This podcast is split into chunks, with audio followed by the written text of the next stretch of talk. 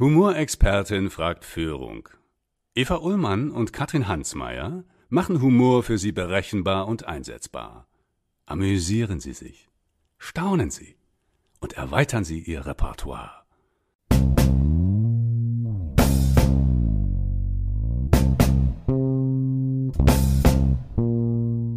Tatsächlich habe ich eine Fähigkeit, die mir viel hilft. Ich kann eigentlich auf Knopfdruck ein gewisses Strahlen mhm. einschalten. Wenn ich mich ein bisschen unsicher fühle, weiß ich, dass ich im Zweifel mit Strahlen und Charme erstmal Raum schaffen kann, ja. äh, in welchem mir dann schon eher eine Wärme entgegenkommt.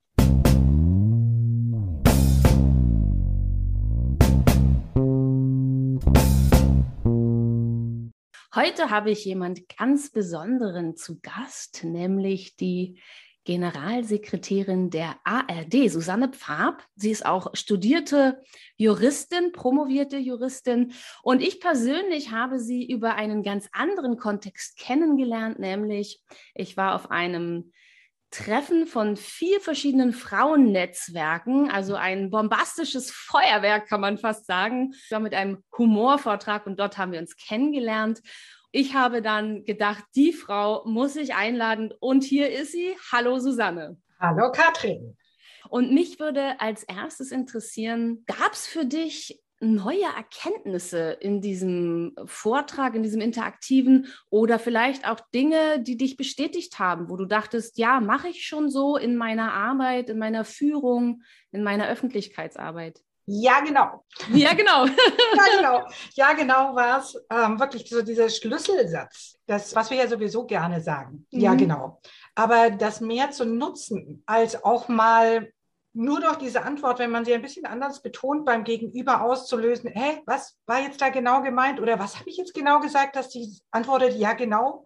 Mhm. Ähm, das fand ich also so als Schlüssel für, wie kann man auch ganz leicht antworten und damit wieder ein bisschen den Ball zurückspielen, fand ich sehr schön. Und der Abend hat mich total darin bestärkt, endlich etwas zu tun, was ich schon ewig vorhabe. Ich hatte es dir auch erzählt, nämlich endlich zum Impro. Ähm, Impro-Theater zu ja. gehen. Genau und dort mal einen Workshop mitzumachen. Pro Theater ist mit das Schönste, was äh, es für mich zum Zuschauen auch gibt. Ich gehe nochmal auf das Jahr genau. Kurz zur Erklärung. Das Jahr genau ist eine Technik, in der ich dem Gegenüber zustimme, egal ob ich das gerade wirklich finde oder nicht. Also jemand sagt zu mir, Sie sind ja total inkompetent und ich sage einfach erstmal, ja genau. Ich begeistere mich also für eine unfaire Kritik und das ist das Paradoxe und das, was mein Gegenüber eben überrascht. Hast du es tatsächlich schon ausprobiert?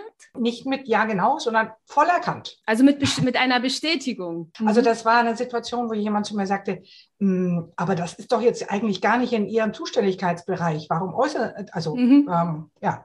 Und ich gesagt, voll erkannt. Ja, großartig. Und war das in einer Diskussionsrunde? Oder ja, und das war eigentlich eher so ein bisschen wie, ja, warum äußern Sie sich jetzt noch hier dazu? Und dann eben habe ich erstmal gesagt, mit, äh, und Sie sind doch eigentlich gar nicht zuständig, voll erkannt. Und dann aber eben ähm, habe ich, glaube ich, noch hinzugefügt, aber manchmal kann man mal vom Spielfeldrand aus die Dinge viel besser beurteilen. Also gleichzeitig noch so einen schönen Perspektivwechsel. Und das schenkt einem ja eine totale Souveränität in solchen Situationen. Ja, gelingt ja nicht immer. Aber wenn es gelingt, dann glaube ich, ist das einfach ein sehr schönes Gefühl auch. Und jedes Mal, wenn es gelingt, kann darin wirklich nur alle bestärken, auch Mut zu haben.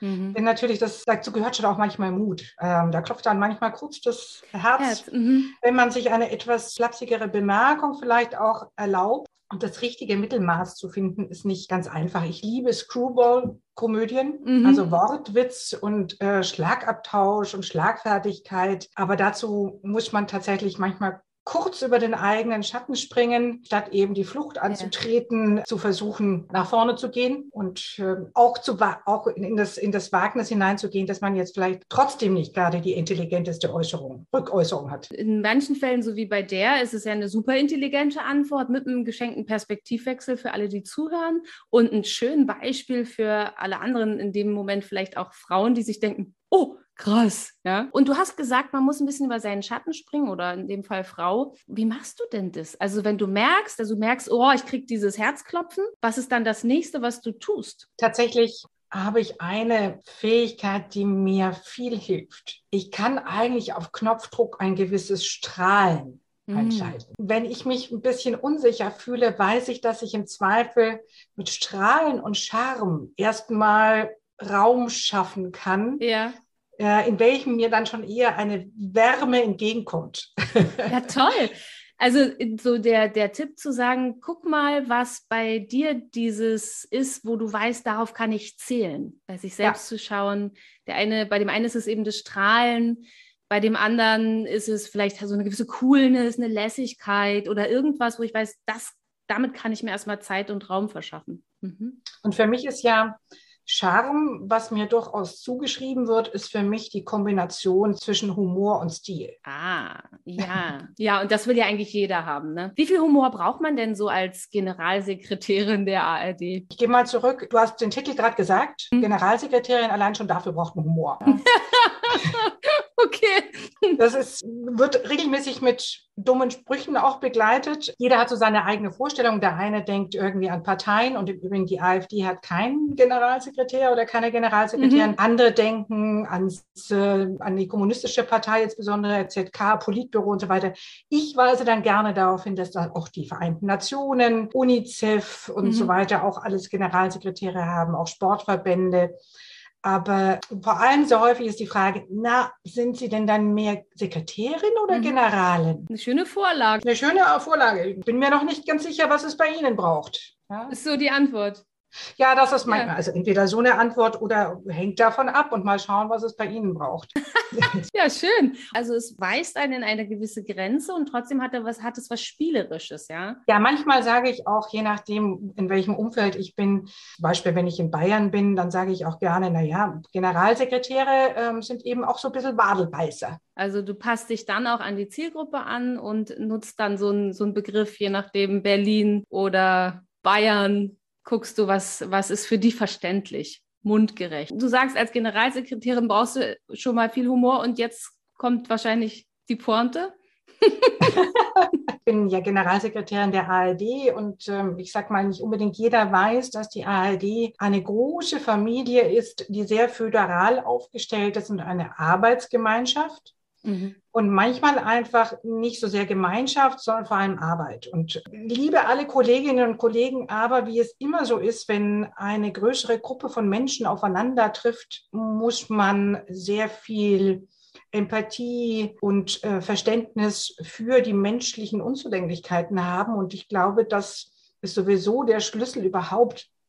Und äh, das, das ist das Wichtigste für mich überhaupt an Humor Humor macht einem die Liebe zu den Menschen und zum Leben deutlich leichter. Mhm. Und das braucht man, wenn man in einem sehr heterogenen Umfeld arbeitet, mhm. mit den verschiedensten Menschentypen, Zielen und so weiter. Mhm.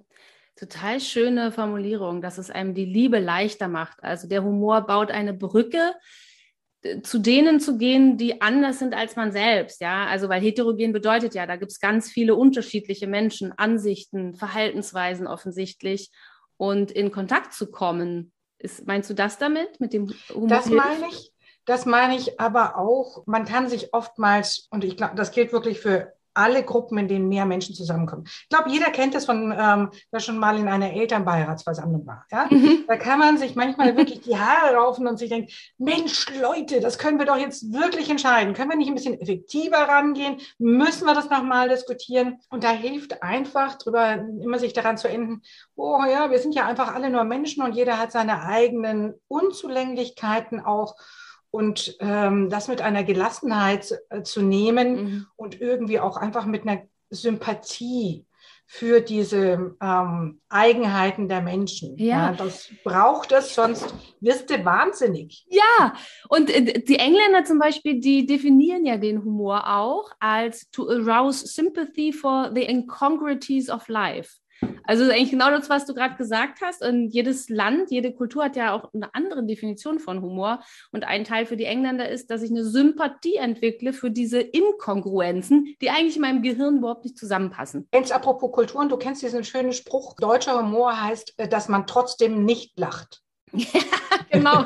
Oder wie ich gestern sagte, der Deutsche sagt, die Lage ist ernst, aber äh, nicht hoffnungslos. Und der Österreicher sagt, die Lage ist hoffnungslos, aber nicht ernst.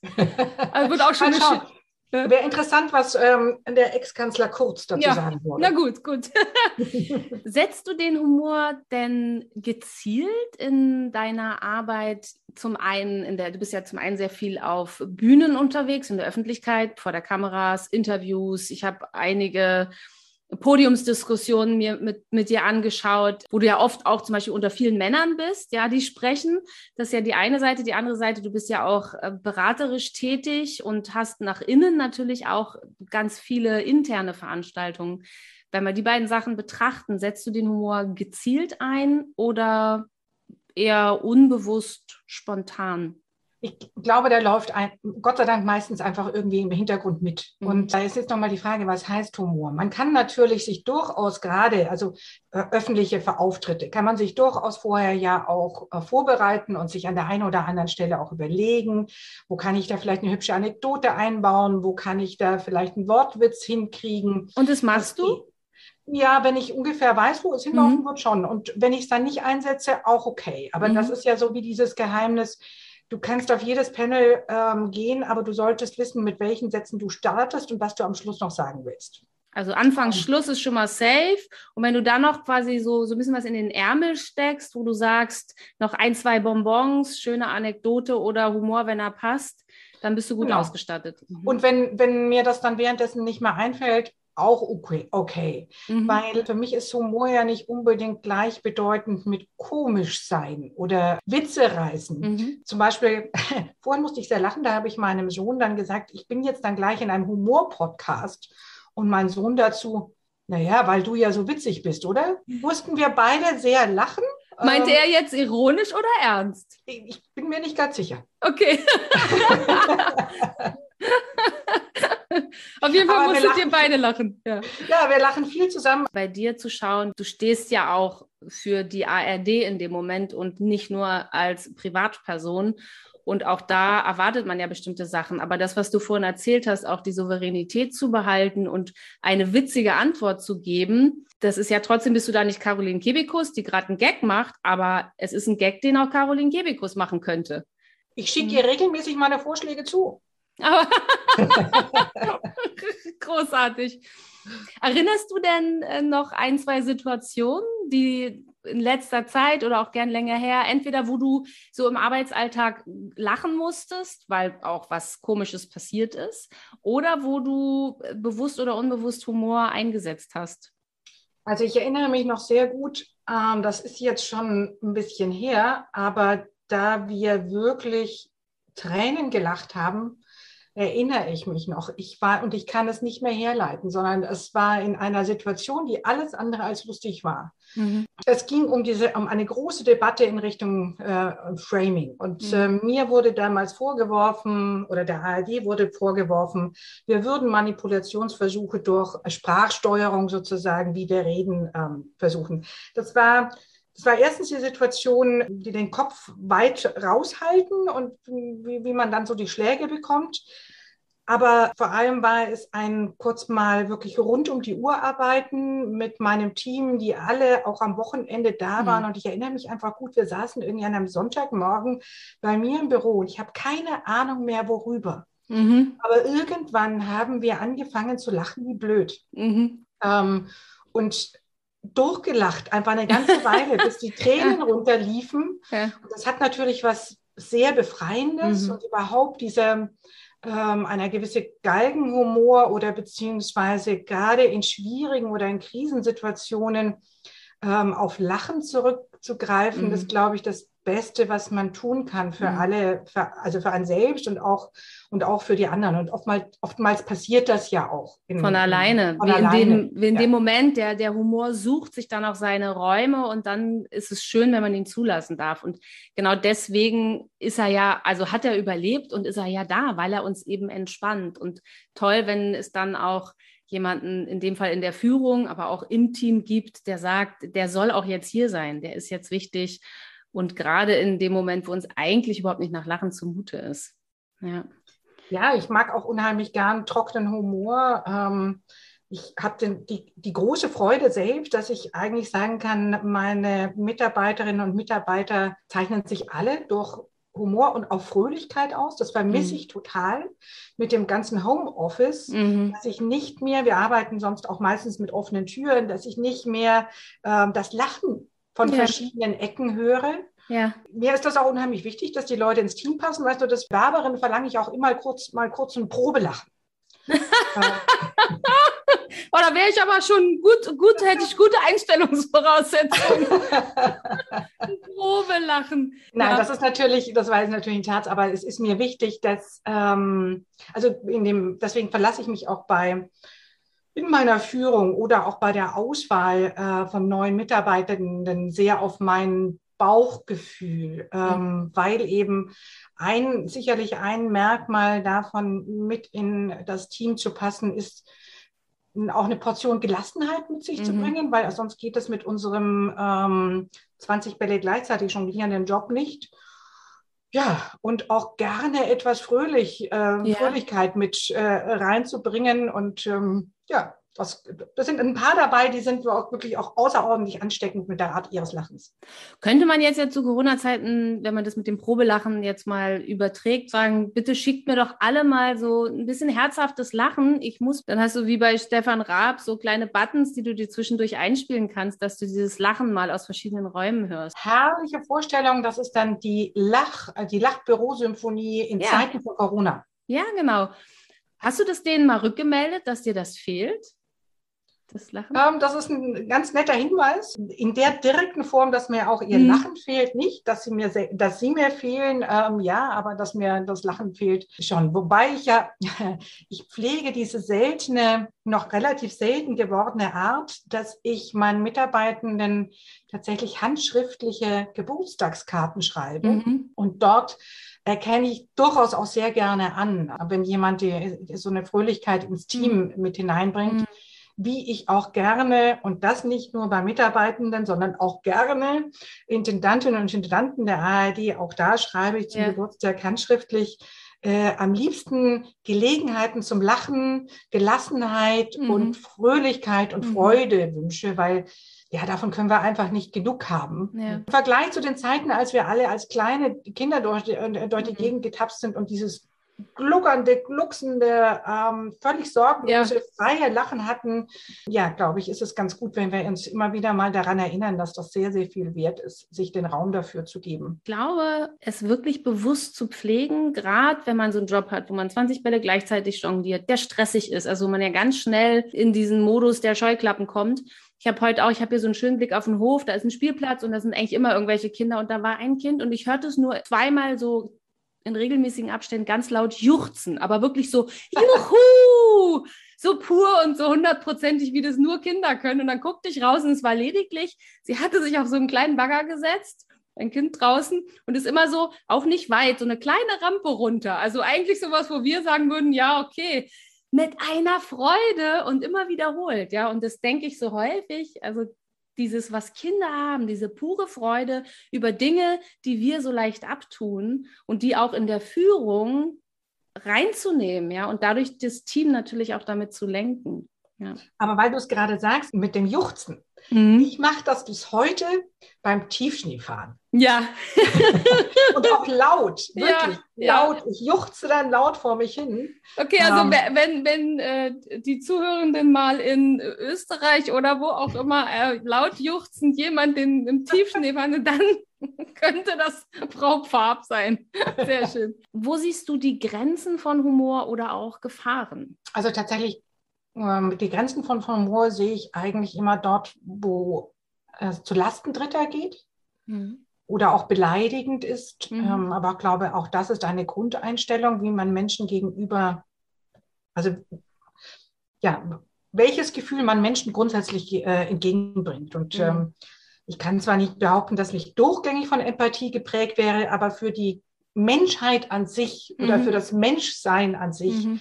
habe ich recht viel Empathie und das liegt mir fern, äh, jemanden bewusst zu verletzen. Mhm. Deswegen ist für mich ähm, endet Humor immer auch dort. Und ähm, ich meine, wir kennen das, glaube ich, alle, auch gerade als Frauen, äh, dann auch mal irgendwie die eine ja, welche Miene macht man denn jetzt noch dazu, wenn wieder mhm. mal da irgendwie so ein, entweder der Witz völlig falsch war oder auch die Bemerkung völlig daneben war. Und ich halte es für zunehmend wichtig, auch dann dem Gegenüber zu signalisieren, dass das jetzt nicht ähm, richtig war. Und mhm. ja, aber ansonsten würde ich sagen, Gefahren durch Humor sehe ich weniger, außer eben, dass mal dann vielleicht sogar die Tränen fließen. ja, genau. positiven mhm. Sinne. Und du hast es gerade schon gesagt, das finde ich ein ganz wichtiges Thema, gerade für Frauen, also Grenzen zu setzen im Sinne von auch mal zu sagen, das finde ich jetzt nicht angemessen. Ne, ich muss auch nicht jeden Humor annehmen und ich muss auch nicht jede unfaire Kritik mit einem Witz oder mit einem, mit einem Ja genau kontern, sondern zu erkennen. Und da macht es dann ja die Mischung. Wo sage ich auch einfach mal, finde ich, finde ich unangemessen. Gibt es denn so Sprüche, du hast vorhin schon gesagt, du hast schon so einige dumme Sprüche gehört. Gibt es denn so Sätze, wo du sagst, äh, da hätte ich gern Humor, aber ich, äh, er ist weg? also tatsächlich glaube, ab einer gewissen Führungsposition wird es seltener, dass man irgendwie als Frau auch blöd angeredet wird. Ähm, ich erinnere mich aber noch gut, hm, ich war ja lange Zeit auch in der Rechtswissenschaft und dort vor allem im Bereich Politik und öffentliches Recht, da waren nahezu gar keine Männer. Äh, gar, gar, keine Frauen. Das war jetzt der freudsche Versprecher, die genau. Wunschvorstellungen. Genau. Aber warum ich das Gerät der Freude hat einen Hintergrund, weil ähm, da waren nahezu gar keine Männer im Damen, im sogenannten Begleitprogramm. Da gab es immer noch ein Damenprogramm. Ah. Und ich weiß noch am Anfang ähm, der, der, der Konferenz kam eine Frau auf mich zu und meinte dann zu mir, ja, wer ist denn Ihr Ehemann? Oh ja. Und woraufhin es mir eine große Freude gemacht hat, klarzustellen, eben, dass ich konnte keinen Mann in das Damenprogramm schicken, leider äh, zu dem Zeitpunkt. Aber jedenfalls ist sie dann doch auch einfach freundlich darüber aufzuklären, dass ich äh, nicht an dem sogenannten Damenprogramm dabei teilnehme, sondern am Herrenprogramm, ja. an dem wissenschaftlichen Herrenprogramm. Mhm. Und da habe ich im Übrigen die Erfahrung gemacht, dass mein Doktortitel insbesondere in dem Kontext als Blondine nicht verwechselt zu werden mit ähm, ist ja doch ein Anhängsel. Da hat der Doktortitel oft geholfen. Und du hast gerade schon gesagt, du erinnerst dich an Zeiten und ab einer bestimmten Führungsebene kriegt man nicht mehr so viele dumme Sprüche.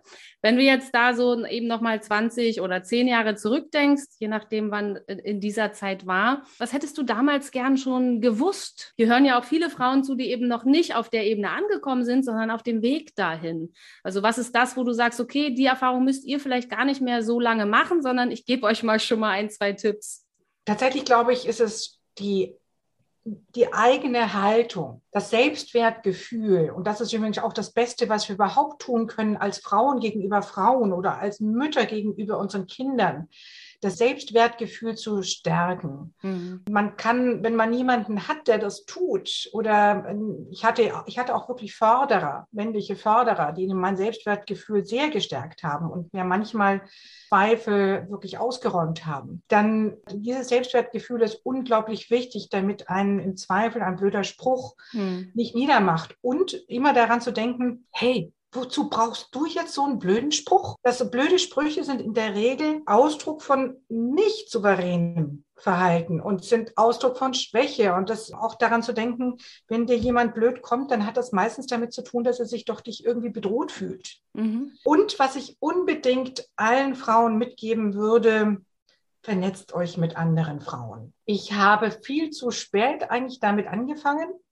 weil ich auch ganz gut zurechtkam selbst. Mhm. Und weil ich eine ganze Zeit lang, und das sehe ich heute wirklich anders, auch schon ein bisschen dachte, naja, also jetzt mit der Quote und Frauennetzwerke und so weiter.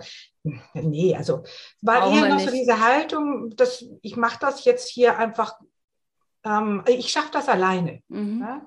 Und ähm, ich brauche das nicht. Und mhm. irgendwie ähm, war es, ich würde mal sagen, so in den Ende der oder Anfang der 2000er Jahre war das noch ein bisschen was Verpöntes. Mhm. Und inzwischen habe ich so sehr kennengelernt, sagen wir so, wie stark Frauennetzwerke auch sein können. Und mhm. wenn man in Frauennetzwerke geht, bin ich der Meinung, sollte man das mit einem Commitment tun, nämlich ähm, die Frauen, wenn man sie denn schätzt und gut für gut befindet, sie auch zu unterstützen. Also diese Austauschprogramme, die sind auch nice, aber mhm. letztendlich ist es immer noch vielfach so, dass Frauen sich untereinander nicht den Steigbügel hinhalten. Mhm. Oder nicht glauben, dass sie das können. Und wir können das. Mhm. Ich halte das für unheimlich stark, äh, wenn, dass es ganz klar ist, wenn mich eine meiner, eine der Frauen aus meinem Netzwerk eben fragt, kannst mhm. du das für mich tun oder kannst du mal fragen, dass ich das dann tue? Ja. Weil wir selbstverständlich das Commitment haben, erstens, ich tue das nicht für jemanden, der es nicht wert wäre. Mhm. Und zweitens, sie weiß, dass ich das nie, nur tue, wenn ich davon überzeugt bin, dass das richtig ist. Ja, und das ist auch schön. eine Form von Wertschätzung also ja. und auch von sich gegenseitig Vertrauen. Also ja. das würde ich auf jeden Fall ähm, allen Frauen empfehlen, sich frühzeitig zu vernetzen und vielleicht lieber vier Netzwerke weniger, aber dafür Gute. einen Kreis mhm. zu haben, dem man hundertprozentig vertrauen kann und ob, am besten auch komplett interdisziplinär. Also Frauen aus ganz unterschiedlichen Bereichen. Mhm. Ja. Total schöne Tipps und auch die, deine Formulierungen sind so toll. Also sich den Steigbügel hinzuhalten ist so, ich sehe sofort diese wie wieder jemand sagt, so komm, steig ein. Und toll, dass du sagst, das eine, also dass wir oft denken oder eher auch als die Männer denken, ich kann das nicht. Doch können wir, ja. Und Männer haben uns das ja auch schon lange vorgelebt und das können sie tatsächlich auch richtig toll, ja. Und zu sagen, und das erlebe ich in den Frauennetzwerken, in denen ich jetzt immer mehr unterwegs bin, teilweise als Teil des Netzwerks, oft aber als jemand, der zu Gast ist. Und ich denke jedes Mal wieder, ist das eine tolle Energy. Das ja. trägt ein und auch noch Tage, teilweise Wochen danach merke ich diese Energie, die einen wirklich hochhebt und die einen begleitet, wenn man dann wieder in andere Kontexte reinkommt und vielleicht einen blöden Spruch bekommt. Ja. Darf ich vielleicht gerade, weil du es angesprochen hast, mhm. eben noch mit dem, wir können, wir können es. Äh, beschäftige mich auch viel mit der Frage der Rolle der Frauen vor und hinter der Kamera. Wir arbeiten ganz spezifisch auch in der ARD daran, nicht nur das Thema Gleichberechtigung zwischen Männern und Frauen, sondern auch Diversität insgesamt nach vorne zu bringen. War früher auch so ein ähm, Thema, wo, glaube ich, viele Männer insbesondere, jetzt mhm. nervt die schon wieder rum mit diesem mhm. Thema und irgendwie äh, Quote und Gender und so weiter, sondern jetzt langsam fängt es an, dass es eher peinlich wird wenn man sich nicht irgendwie divers aufstellen ja. will in kleinen Unternehmen. Das ist ja schon mal ganz schön. Ja. Wir haben dazu auch ähm, regelmäßig Studien im Auftrag durch ähm, wissenschaftliche Einrichtungen, weil der Blick von außen ist sehr, sehr wichtig. Wir haben jetzt gerade erst wieder eine Studie die Ergebnisse veröffentlicht und etwas, wir sind in vielen Bereichen besser geworden, gerade so im fiktionalen Bereich. Mhm. Auch das Mansplaining ist etwas besser geworden. Mhm. Hab, ähm, bei den Moderatorinnen mhm. deutlich zugenommen, auch im Sportbereich. Wobei die Kolleginnen, die ein Fußballspiel ähm, kommentieren, immer noch regelmäßig ja. wirklich die härtesten Drohungen aushalten müssen. Mhm. mhm. Aber ein Bereich, der mir wirklich aufgefallen ist, wo es null funktioniert, das ist Expertinnen. Ah. Das hat zum einen was damit zu tun, dass natürlich Redaktionen im aktuellen Informationsbereich zum Beispiel oder in Talkrunden, das ist meistens aktuell, die, die Vorbereitungszeit ist kürzer, da passiert es mal schneller, dass man auf die zurückgreift, mit denen man schon immer zusammengearbeitet mhm. hat. Aber es ist wirklich, das weiß ich, auch viel schwieriger, kurzfristig Frauen zu finden, die sich selbst als Expertin sehen. Ja. Und das ist etwas, was, um nochmal auf das zurückzugehen, was junge Frauen, glaube ich, mit einem viel größeren Selbstbewusstsein auch von. Anfang an für sich entscheiden sollten. Ja, ich bin Expertin in meinem Bereich. Ja. Ich habe immer den Eindruck, Frauen müssen sehr viel mehr veröffentlicht haben, mindestens einen Doktortitel haben, am besten eigentlich auch noch einen Professorentitel mhm. und dreimal im Ausland gewesen sein und so weiter, bevor sie irgendwie als Expertin angesehen mhm. werden. Bei einem Mann reicht es manchmal, wenn er irgendwie halt so eine klassische Masterarbeit abgegeben ja. hat in irgendwas. Ich finde, wir sind ja per se schon mal Expertin, sofern wir denn äh, ein Kind zum Beispiel geboren haben oder zwei und die auch noch zum Großteil mit großgezogen haben. Ich finde, da sind wir ja schon Expertinnen per se in bestimmten Dingen, auf die man erstmal auch stolz sein kann. Ja, und das wird ja oft auch, auch von uns Frauen so ein bisschen runtergespielt. Aber was da geleistet wird auch auf dieser Ebene, und also seit ich zwei Kinder habe, ist Arbeiten für mich ja völlige Entspannung inzwischen. Und das sage ich auch so, ja. Wenn ich Verfügungskräften spreche und Seminare mit denen mache, denke ich immer, das ist super. Die gehen alleine aufs Klo, die brüllen mich nicht an, meistens zumindest.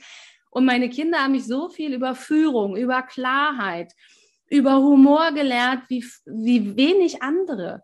Also die haben mich auch in meinem Expertendasein total nach vorne gebracht. Aber es muss ich halt auch erstmal erkennen und anerkennen. Ja, absolut. Aber ähm, ich bin definitiv der Meinung, dass wir Frauen in allen Bereichen Expertinnen sein können.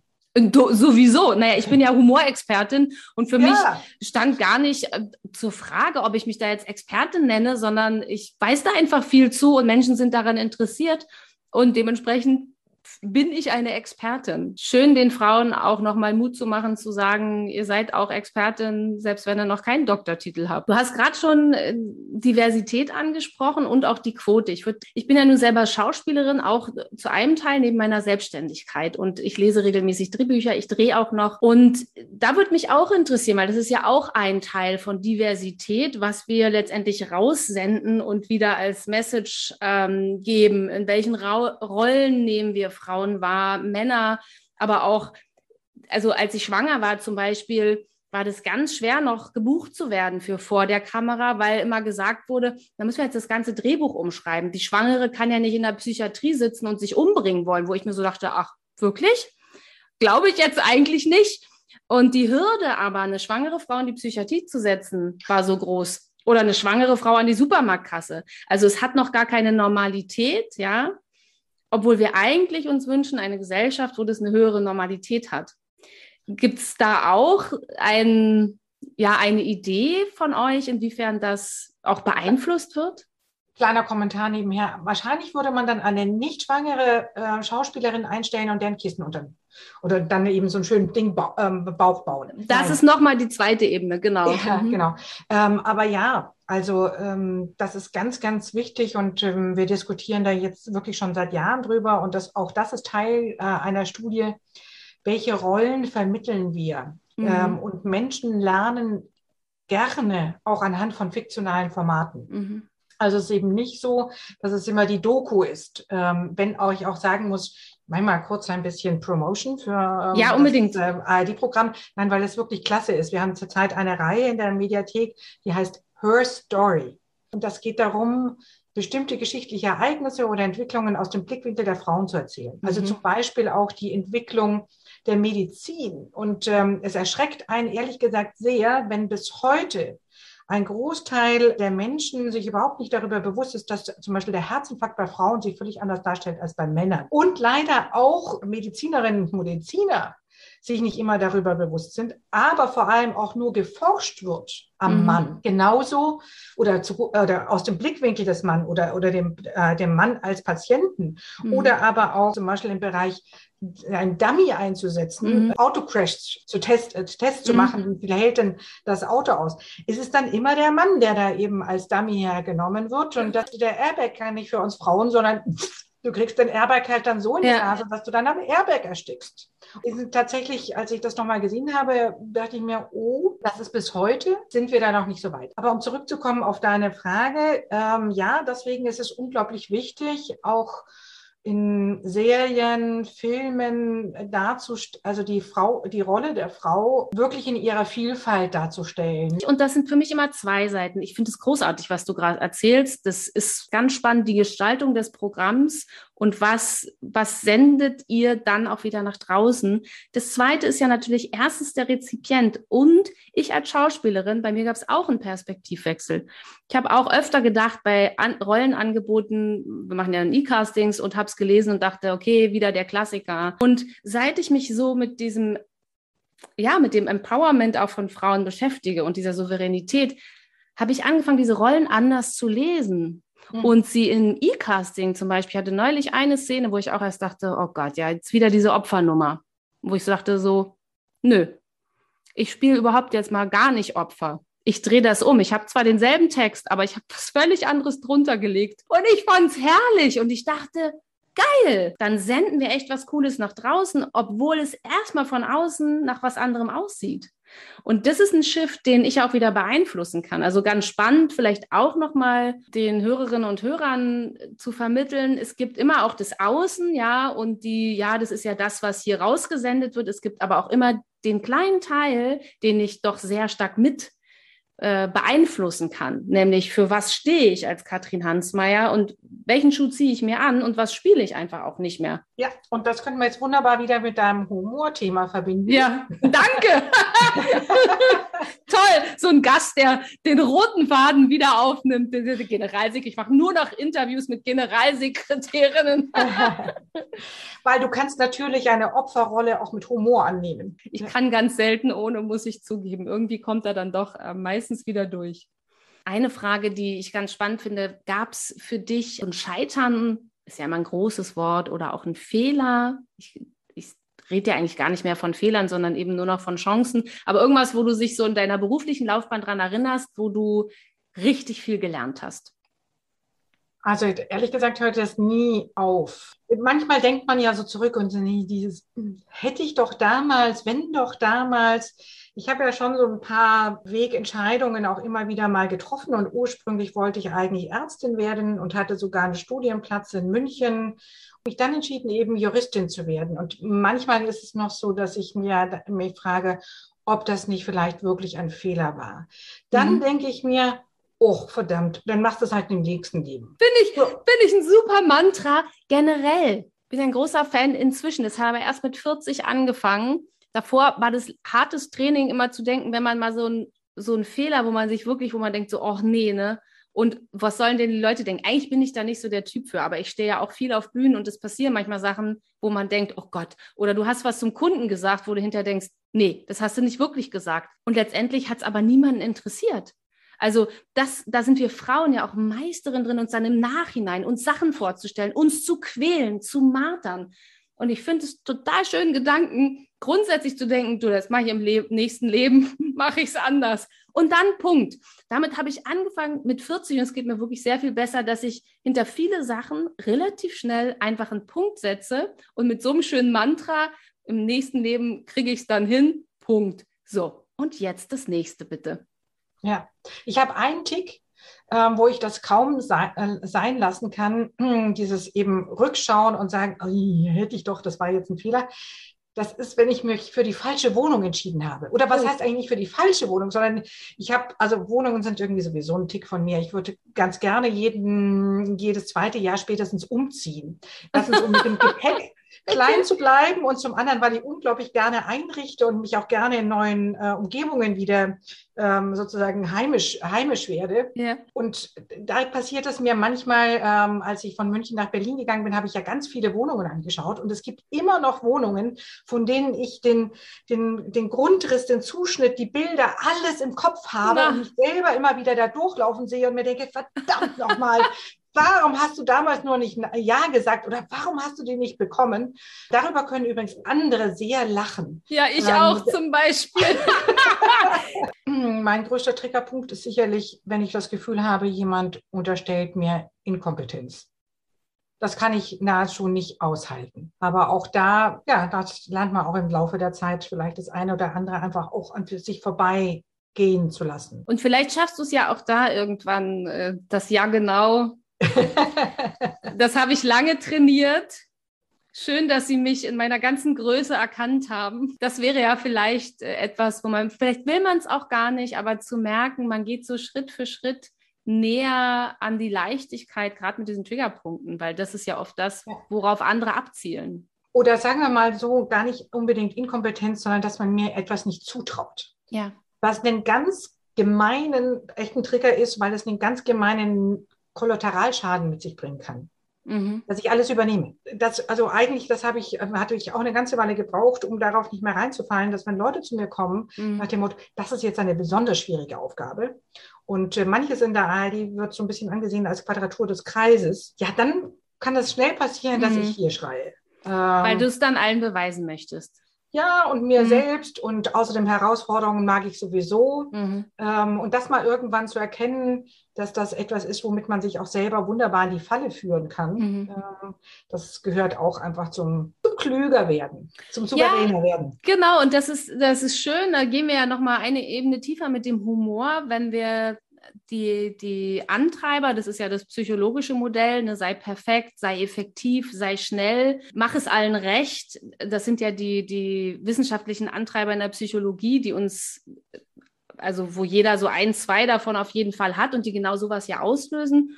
Und im Humor nennen wir sie halt die Quatschis, die so auf der Schulter sitzen. Und in dem Moment, wo jemand sagt, äh, das ist jetzt aber eine ganz schwere Aufgabe, ja, ich weiß nicht, ob äh, sie das hinbekommen, kommt der Quatschi und sagt, los, jetzt tu und zwar alles. Jetzt, du musst es ihnen beweisen, egal ob das gerade für dich passt oder nicht. Und eigentlich will ich vielleicht gar nicht alles übernehmen. Und dieser erste Schritt, überhaupt erstmal zu merken, ah, da quatscht was, dann zu gucken, was quatscht denn da? Und jetzt käme der Humor wieder und würde sagen so, okay, wie sieht der denn aus, der da sitzt? Ja, kann der vielleicht auch ein bisschen witzig aussehen? Und wer könnte denn hier sitzen und vielleicht eine Antwort geben und sagen, nö, muss niemandem was beweisen. Ja. Ja, solange du das nicht, solange du die beiden auf der Schulter nicht laut miteinander sprechen lässt, ähm, glaube ich, wird das. Ähm Och, stell's mir auch gerade ganz spannend vor. Ja. ja, so, wie bitte? Ja, nee, finde ich jetzt gar nicht. Bei einem Moment, ich bin gleich fertig. Ja, nee, du sagst das so. Nee, ich kann leider, ich habe jetzt mich kurz abgestimmt, ich kann die Aufgaben leider heute nicht übernehmen. Ja. ja. Oder ich, Entschuldigung, ich bin noch im Gespräch mit meiner linken Schulter. Ja. Ähm, und ja. Auch schön. Ah, sehr schön. Das war ein total reiches Gespräch. Bei mir sind gar keine Fragen mehr offen. Sind bei dir noch Fragen oder Gedanken, die jetzt noch aufpoppen?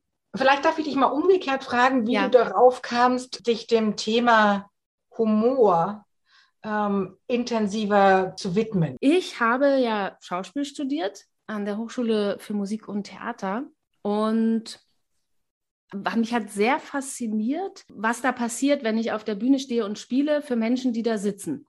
Und dass ich die so beseelen kann und die mich so beseelen können. Ja, also dieses Phänomen von miteinander lachen oder auch miteinander Emotionen teilen, war, fand ich da schon sehr spannend. Und ich habe dann meine Diplomarbeit über das Thema Humor als ein geistiges Überlebensmittel in Krisenzeiten geschrieben und bin in, in Konzentrationslager und habe die nicht verordnete Kunst untersucht und habe wirklich sehr, sehr lange recherchiert, weil es dazu fast kein Material gab. Also auch in der Hamburger Bibliothek, die haben mich mit solchen Augen angeguckt, meinten, nee, da haben wir nichts drüber. Meinte ich, dann gucken Sie doch nochmal nach, weil ich hatte ein Buch, die Moorsoldaten, das war meine Ausgangsbasis über das KZ in Sachsenhausen. Und anhand dessen habe ich mich immer weiter vorgearbeitet und habe bestimmt ein Jahr gebraucht und habe immer mehr Literatur rausgekramt. Und dort bin auch in die Konzentrationslager gefahren, habe Überlebende gesprochen. Und dort wurde es immer deutlicher, dass das Fazit war, dass Humor ein äh, Schutz vorm Verrücktwerden war und äh, ein großer Ausdruck von Menschlichkeit. Mhm. Da wusste ich noch nicht, dass das zu meinem Hauptberuf wird ja, oder zu einem großen Teil meines Berufes, aber die, die Faszination war schon da, weil ich habe es schon während des Schauspielstudiums als Bewältigungsstrategie genutzt. Weil das Schauspielstudium ist, äh, da gibt es schon ganz schön viel auszuhalten. Und ich habe immer den Humor genutzt als einen Kanal, um mich wieder über die Umstände drüber zu heben und gesund zu bleiben. Und dann war ich Schauspielerin und irgendwann habe ich die, meine jetzige Kollegin, die Eva Ullmann, getroffen da hast du jetzt gerade, glaube ich, nochmal was ganz Wichtiges angesprochen. Ähm, eben dieses Erlebnis, der Erlebnis eben, ähm, wenn du auf der Bühne bist, ähm, den Menschen Freude zu bereiten und aber auch, mhm. äh, dass da eine Verbindung entsteht. Mhm. Also ich glaube eben auch, dass irgendwie Humor sowohl so eine Art Kit ist in Teams, also in der Arbeitswelt, als auch etwas wäre, was uns vielleicht ermöglichen würde, nicht mehr ganz so grauenvoll teilweise miteinander umzugehen. Mhm. Also da wieder mehr Leichtigkeit und Gelassenheit reinzubringen, ähm, auch der Art und Weise, wie Menschen sich ähm, ähm, ja inzwischen die Grenzen überschritten haben, sich, das kann man ja gar nicht mehr sagen, um miteinander zu kommunizieren, mhm. sondern sich zu beschimpfen. Und mhm. für mich ist immer noch Humor vor allem eben der Schlüssel zur Leichtigkeit des Seins. Absolut. Ähm, ja, also das, das Leben ist schon ernst genug, beziehungsweise hat schon, hat einfach echt viel an Herausforderungen ähm, für uns äh, täglich bereit, sodass ähm, das, dem, dem mit Humor zu begegnen, ist die beste Art und Weise. Und wie du sagst, das ist die beste Art und Weise, auch gesund zu bleiben ja. ähm, im Kopf und, und mit sich selbst. Und auch, äh, glaube ich, mit sich auch an der einen oder anderen Stelle verzeihend umzugehen. Auch dazu mhm. brauchst du eine gewisse mhm. Form von äh, humorvollem Umgang ähm, ja. mit dir selbst, wo wir jetzt dann wieder nochmal bei dem Punkt wären, was einen dann vielleicht ewig lang beschäftigen kann. sich zu verzeihen. Ja, und ich denke, das, was du jetzt sagst, da ist bei vielen gleich wieder im Kopf dieses, ja, wir sind alle so hässlich miteinander, wer fängt denn als erstes an? Und wenn ich ein großes Unternehmen habe, wie soll denn das aussehen? Und ich finde, ein tolles Beispiel dafür ist die BVG, sind die Berliner Verkehrsbetriebe mit ihrer Kampagne Weil wir dich lieben, die einfach mal gesagt haben, 2014, so uns reicht's. Die Kommunikation in den Bussen ist wirklich nicht das, so wie wir uns das vorstellen. Da wird sich nur noch angemotzt gegenseitig, wie bei so einem alten Ehepaar.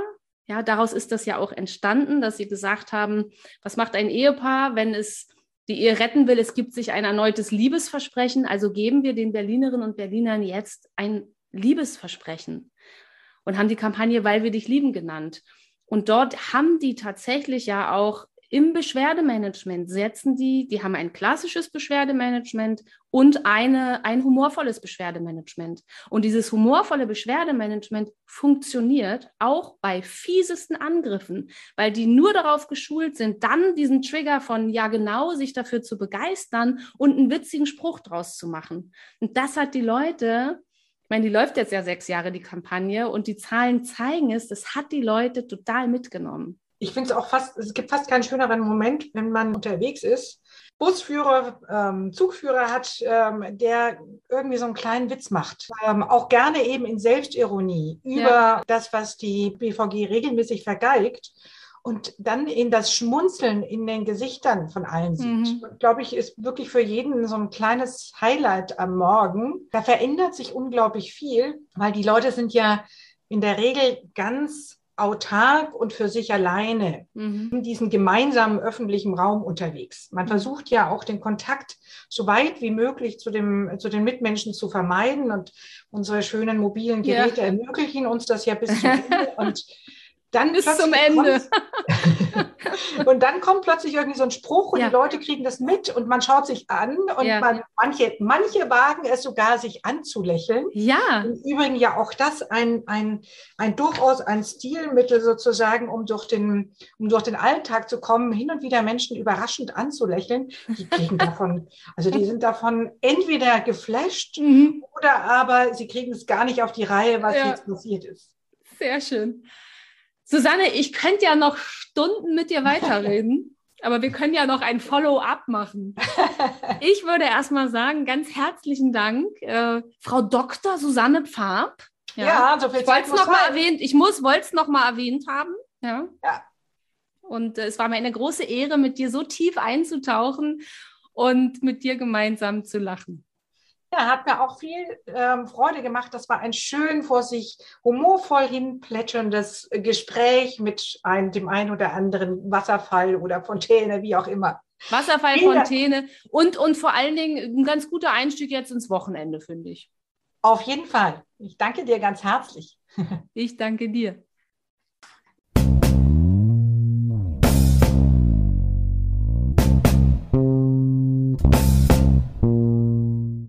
Humorexpertin fragt Führung. Eva Ullmann und Katrin Hansmeier machen Humor für Sie berechenbar und einsetzbar. Amüsieren Sie sich, staunen Sie und erweitern Sie Ihr Repertoire.